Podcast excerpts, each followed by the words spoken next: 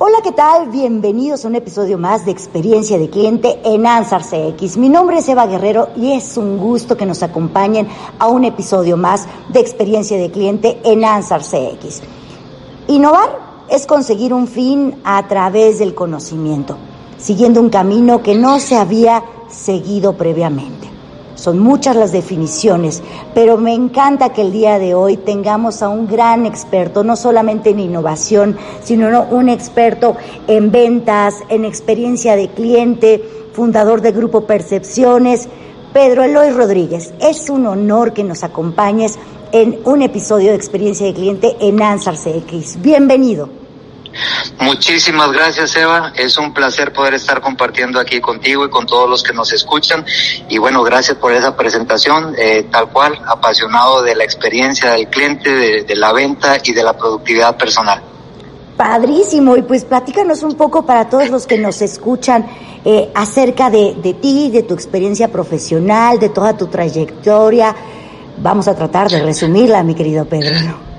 sí, no, no te preocupes, la verdad es de que eh, pues eh, eh, soy eh, ingeniero en sistemas, fíjate cómo la vida me llevó por otro lado, soy ingeniero en sistemas, pero un verdadero apasionado con todo lo que tiene que ver con la conexión con la gente, con la relación personal, así es que es por eso que todo lo que es negociación, ventas, experiencia del cliente, servicio al cliente se convirtió en una pasión para mí.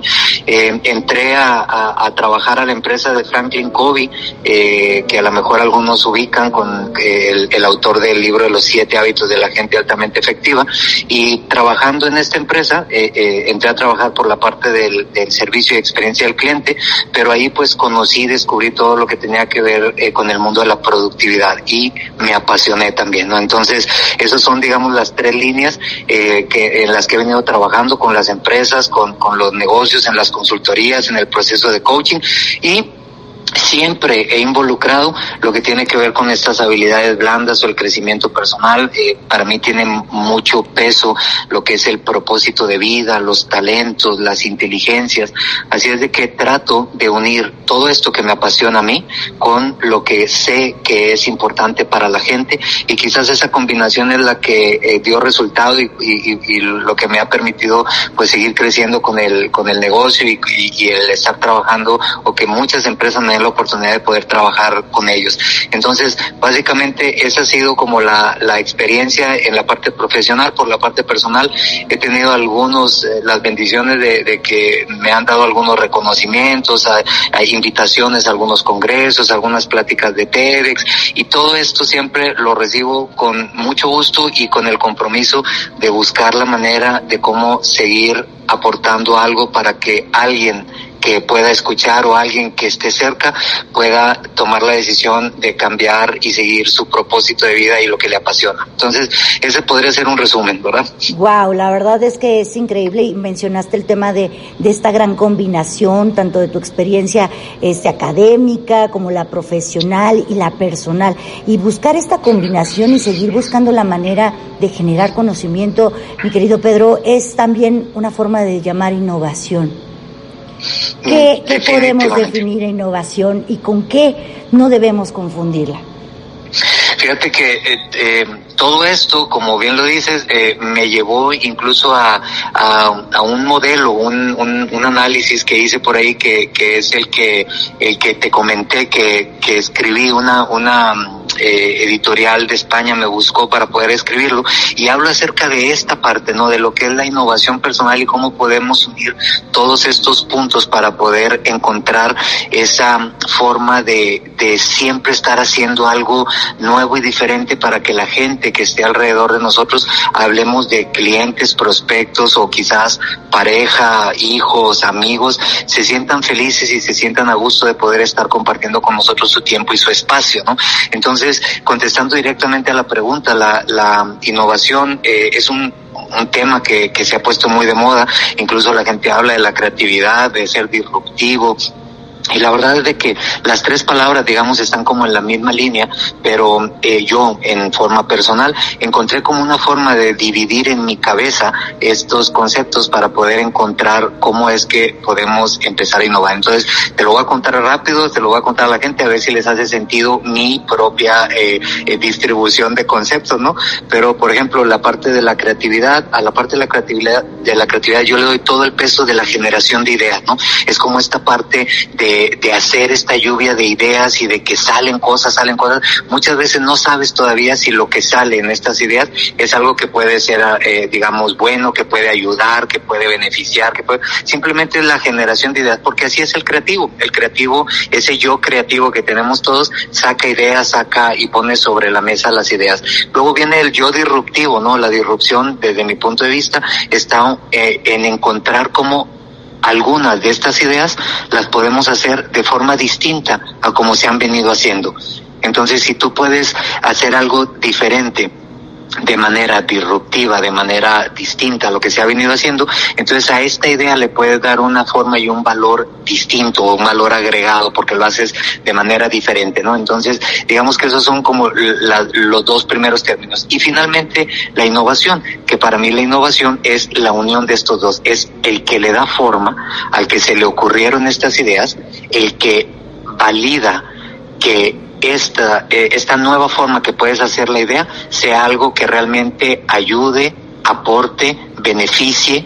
Entonces, no lo confundiría con la creatividad, no lo confundiría con la disrupción, sino que la innovación, desde mi punto de vista, es como la unión de estos tres conceptos en donde te aseguras que tu lluvia de ideas la puedes hacer de una forma distinta y que mejor aún le trae un beneficio a alguien en el ciclo que está compartiendo contigo en la vida, ya sea profesional o personal, ¿verdad? Me encanta esta parte final, el, beneficio en el ciclo de vida, sobre todo porque creemos que innovar tenemos que hacer algo tecnológico, tenemos que cambiar el mundo o descubrir el hilo negro, pero simplemente es ese beneficio, como tú lo mencionas, dependiendo del ciclo de vida que estén compartiendo con nosotros. Y, y como de manera personal, por supuesto, también esta innovación dentro de las organizaciones. Cuéntanos cómo, con base en tu experiencia, cómo ves actualmente eh, este nivel de madurez, por hablarlo así, con respecto a la innovación, desde este enfoque justo y esta definición que nos presentabas de innovación personal. Bien, fíjate que eh, interesante porque incluso lo, lo, que acabas de mencionar hace un momentito. Tiene que ver con esta parte o la confusión que trae mucha gente de estar pensando eh, en que la tecnología es la que está directamente alineada con la innovación. Y la verdad es de que no, se pueden innovar de muchas formas, de muchas maneras, por supuesto, que como estamos viviendo en la era de la tecnología, pues muchas de las innovaciones están involucradas con la tecnología, pero no es algo, digamos, que tiene que estar ligado a fuerza. Incluso en las empresas te podría decir que algo de lo que encuentro en la mayoría de las ocasiones es que están buscando cómo con tecnología estar cambiando o estar innovando, ¿no? Desde su perspectiva, es, ese es uno de, de, los, digamos, de los lineamientos que trae, ¿no?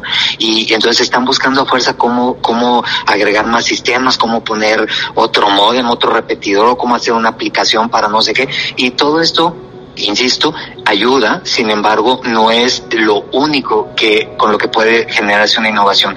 Y otra de las cosas que las empresas tienen en su mente es, bueno, tengo que sacar una, un nuevo producto, un nuevo servicio, algo que no haya sido visto, algo que, entonces esa, por supuesto, también ayuda y también está dentro de la innovación, pero no es lo único que se está buscando en la innovación. Yo en la innovación lo, lo, lo digamos, lo aterrizo desde la parte más básica y una de las mejores maneras que podemos innovar es innovando los procesos. Entonces, tú puedes tener un proceso en el negocio en el que estés. No importa a qué te dediques, no importa que, vendas, si vendas producto, servicio o si eres un profesional que está trabajando para una empresa, eres tal vez un maestro, eres tal vez un ejecutivo, eres tal vez el líder de un equipo, eres a lo mejor alguien que maneja un taxi, eres, no importa en dónde estés todos hacemos procesos y estos procesos que seguimos es para hacerle la vida más fácil y más sencilla a nuestro cliente, a nuestro prospecto o a alguien que comparte la vida con nosotros, si nos metemos en la parte personal también. Entonces, cuando voy a las empresas, por lo general me fijo en estas partes básicas, en los procesos y te sorprendería de ver cuántas cosas se pueden modificar e innovar simplemente en un proceso, en la forma en que se recibe a un cliente, en la forma en que se atiende una queja, en la forma en cómo se entrega el producto.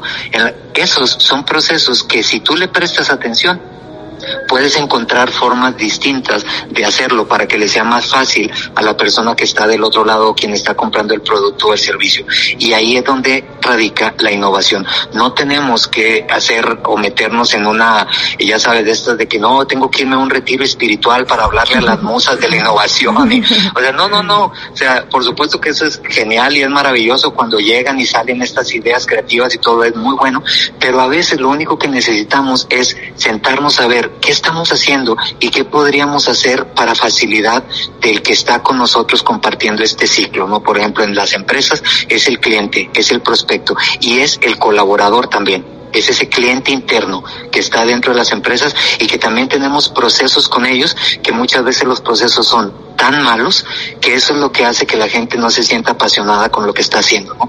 Entonces, eh, contestando un poco a la pregunta, es por ahí, me voy a estos básicos y por lo general yo trabajo mucho con las empresas diciendo, mira, la innovación es muy buena, la innovación es eh, genial, pero si trabajamos en la innovación personal, la innovación de la empresa se da como por añadidura. Entonces, yo me voy a trabajar a la innovación personal en donde eh, trato o trabajo algunos hábitos no con la gente que ayuda a que ellos a que despierte más esta innovación personal y por consecuencia a que sean mejores vendiendo mejores atendiendo a los clientes que digamos que son las áreas de especialidad no que, que compartimos mucho en eso.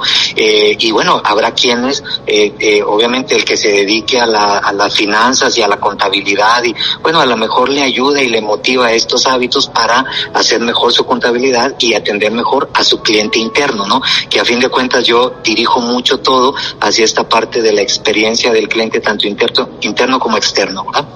Y también viene la parte de esa innovación personal que comentabas, ¿no? Si yo me siento satisfecho, me siento contento, me siento productivo, con hábitos que me convierten en una persona altamente productiva, efectiva, pues por supuesto que el resto de las cosas se van dando por añadidura. Correcto. ¿Y fue este fue esta pandemia un acelerador de esta innovación personal? Sí, definitivamente. Yo creo, fíjate, hay hay hay dos grupos divididos en esta situación atravesado con esta pandemia.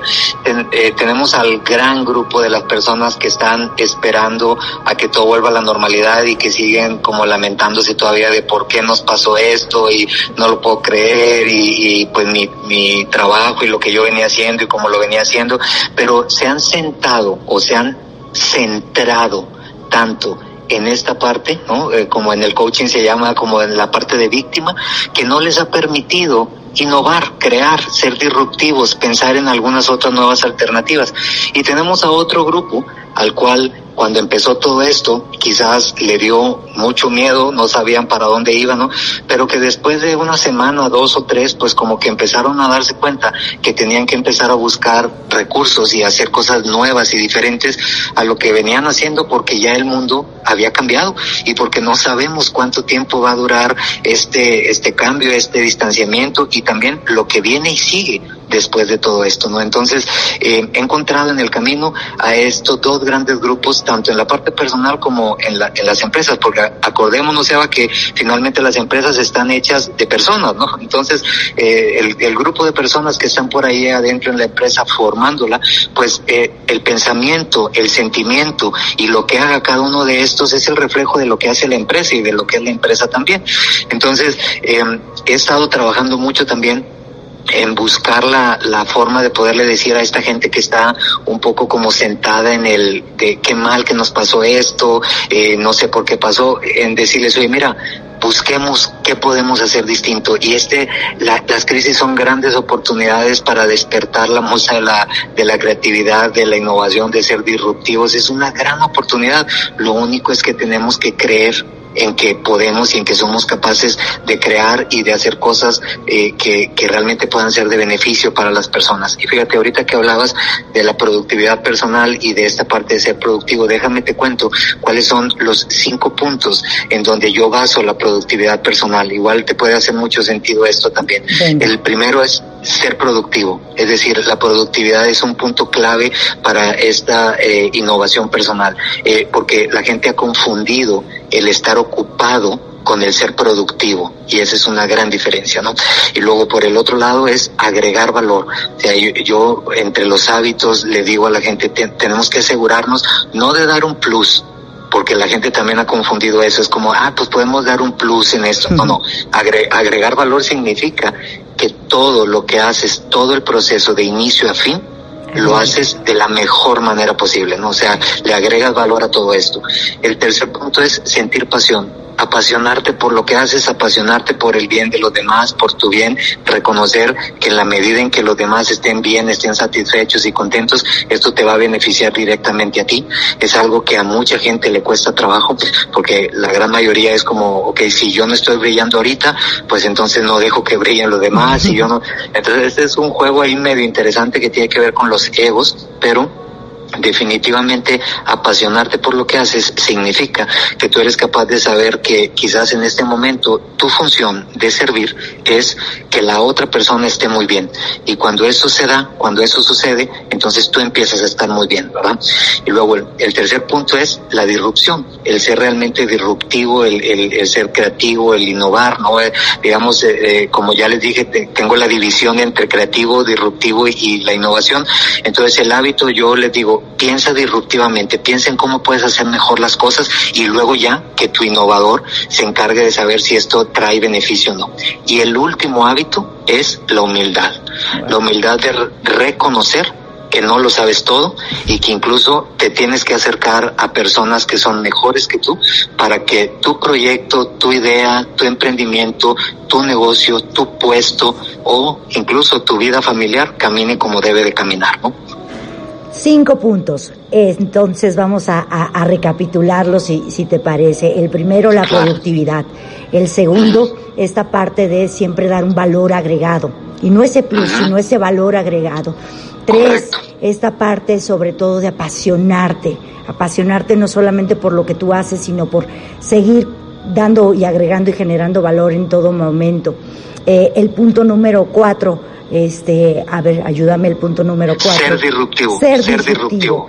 Entonces, y ya dejamos a la parte de innovación que nos diga si, si de verdad genera valor o no, pero ser disruptivo, romper, salirnos de la caja. Correcto. Y aprender a salirnos de la caja con humildad acercándonos también al otro. Yo siempre he dicho que para ser grandes hay que juntarnos con los grandes. Correcto. Y creo que podemos resumir ahí perfectamente estos cinco puntos que nos haces el favor de compartir. Es correcto, así es. Y fíjate, es tener la oportunidad de, de juntarnos con los grandes y de reconocer a los pequeños. Porque esta humildad es, es, es, esta habilidad que tenemos para ser empáticos. Y podemos ser empáticos con el que es grande y nos aporta mucho valor, pero también podemos ser empáticos con esa persona que quizás todo el mundo la ve como invisible, pero que tú eres capaz con humildad de reconocer que ahí hay un ser humano y que puedes ayudarle de una o de otra manera. ¿Me, expliqué con el tema? Por supuesto, y creo que estos cinco puntos pueden ser un gran síntoma para las organizaciones y para nuestras relaciones personales y profesionales que si nos sentimos perdidos en alguno, pues ahí sabemos por dónde ir retomando. Pues correcto, de hecho esa es la razón por la que por la que te digo que tomé la decisión de escribir el libro. El libro en él hablo mucho acerca de estos puntos de la innovación personal y de lo que yo le llamo el ciclo de la erosión, de cómo las personas, las empresas, los productos terminan erosionándose porque no practican estos cinco hábitos que les pudieran ayudar a permanecer en la lealtad, en la recomendación, en, en el cariño de la gente, de tu cliente, de tu prospecto y de cualquier persona que comparte algún ciclo de vida contigo en lo personal también, ¿verdad? Pero este es el segundo libro, el primero es Negocios y Emprendimiento en la Era Digital. Correcto, ese primer libro es un libro en coautoría, es decir, me invitaron y somos 10 empresarios que escribimos un libro en donde cada uno contó un poquito de cómo transformó su negocio normal y se lo llevó a lo digital, ¿verdad? Entonces es un libro como en coautoría, somos 10 y yo escribí pues un capítulo. Y ese fue un libro también como autopublicado, ¿verdad? Que, que a alguien se le ocurrió y lo autopublicamos. En esta ocasión, Eva, sí, es una editorial de España quien, quien me buscó y este es el, eh, digamos, el primer libro que estoy haciendo yo solo con el respaldo de una editorial y que estará presente, digamos, pues en todos los países de Latinoamérica, ¿no? Y España también, si Dios quiere. El título es Innovación Personal y la prevención de la erosión empresarial, ¿cierto? Eh, creo que le van a poner el ciclo de la erosión, okay. eh, pero todavía no estoy muy seguro de cómo va a salir, todavía se, andamos discutiendo bien ahí el, el, título, pero definitivamente este ciclo de la erosión es un modelo, es un modelo que desarrollé en el que explico eh, cómo empresas, productos, servicios, personas, profesionales se mueven en este ciclo, en estos distintos cuadrantes y al final termino concluyendo cómo podríamos, eh, digamos, practicar estos hábitos, estos cinco hábitos que platicamos y que, puede, y que pueden ayudar muchísimo a que esta innovación personal permanezca, no solo en la, eh, digamos, en la parte personal, porque como bien lo dijimos, cuando todas las personas de una empresa empiezan a ser más productivas personalmente, pues esto se refleja en la productividad y en la innovación de la, de la empresa como tal, ¿verdad? Pues aquí tenemos una primicia y me encanta y te voy aquí a comprometer que en cuanto esté listísimo, pues nos volvamos a, a escuchar y nos sentemos a conversar y, y a compartir para esta generación Claro. de conocimiento. Encantadísimo, claro que sí. ¿Y algún libro adicional que nos puedas recomendar? Um, bueno, libros, libros eh, relacionados con la innovación o libros que me han marcado en mi vida. Pues si quieres el que no te ha marcado en tu vida, ¿te parece? Ajá. Al cabo ya Bueno, tenemos tarea suficiente. Bueno, los libros, digo, los libros de, por la parte de la, de la innovación personal, un libro que les recomiendo, bueno, un par de libros. Uno se llama Originales. Así, originales. Y, y luego como subtítulo dice, cómo los inconformes mueven al mundo. Así se llama ese libro. Es de Adam Grant. Es un buen libro. Y también está La Estrategia del Océano Azul, ¿no? Que es, que es un libro también en donde habla mucho acerca de esta parte como de la innovación. Eso por el lado de innovación. Por el lado de personal te podría mencionar algunos como Los siete hábitos de la gente altamente efectiva, que por supuesto marcó un antes y un después en mi vida personal y profesional. Eh, hay otro libro que me gustó muchísimo que se llama La paradoja de James Hunter, que, que me gustó muchísimo. Es un libro muy pequeño, muy ligero de leer, pero con un gran contenido. Eh, eh, el mito del emprendedor quizás es otro para los que están tomando la decisión de emprender. Esos serían quizás algunos de los libros que les puedo recomendar, que si no han tenido la oportunidad de leerlos, que los lean porque estoy seguro que les va a aportar algo. Además de esta deliciosa charla, de verdad bien contentos y bien agradecidos a nombre de todo el equipo de Ansar CX, mi estimado Pedro Eloy, de verdad muchísimas gracias. ¿Cómo te seguimos en tus redes sociales? Ah, pues eh, estoy mucho más activo en la red de LinkedIn. Digamos que tomé la decisión de concentrarme en, una red porque yo soy quien, quien está ahí interactuando, no tengo el community manager, ¿no? Prefiero hacerlo yo directamente, entonces me centré en una red. Entonces, en LinkedIn, así como Pedro Eloy Rodríguez me pueden encontrar o, o también con el arroba Pedro Eloy RDZ, que es la abreviación de Rodríguez. También estoy en Instagram, estoy en Facebook, en, en en eh, Twitter por ahí con arroba Pedro Eloy RDZ y en el Facebook con arroba Pedro Eloy Consultor.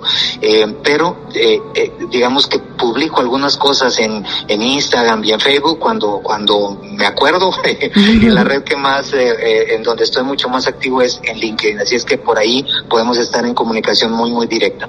De verdad, muchísimas gracias. Que sigan los éxitos, que todos aquellos que buscan emprender, que buscan mejorar y sobre todo esta parte de innovación personal les esté haciendo un gran sentido, un gran check, pues que sigan a, te sigan a ti, que sigan lo que estamos aquí conversando y que pues te, busquen definitivamente para, para acercarse a identificar estos, estos miedos, estos eh, temores que a veces sentimos de manera personal y pues también de manera organizacional. Claro, no, hombre, muchísimas gracias Eva por la invitación y felicidades por estar haciendo esto, por llevar contenido de valor a la gente, se necesita mucho esto, así es que muchas felicidades y cuenta conmigo cuando necesites, yo aquí estoy. Te agradezco muchísimo, te mando un fuerte abrazo, que sigan los éxitos, mi estimado Pedro, y estamos en contacto. Muchísimas gracias. Este es tu Al contrario. Al contrario a ti, muchísimas gracias. De esta manera concluimos un episodio más de experiencia de cliente en Ansar CX. Mi nombre es Eva Guerrero y nos escuchamos muy pronto. Bye bye. Experiencia de cliente en Ansar CX.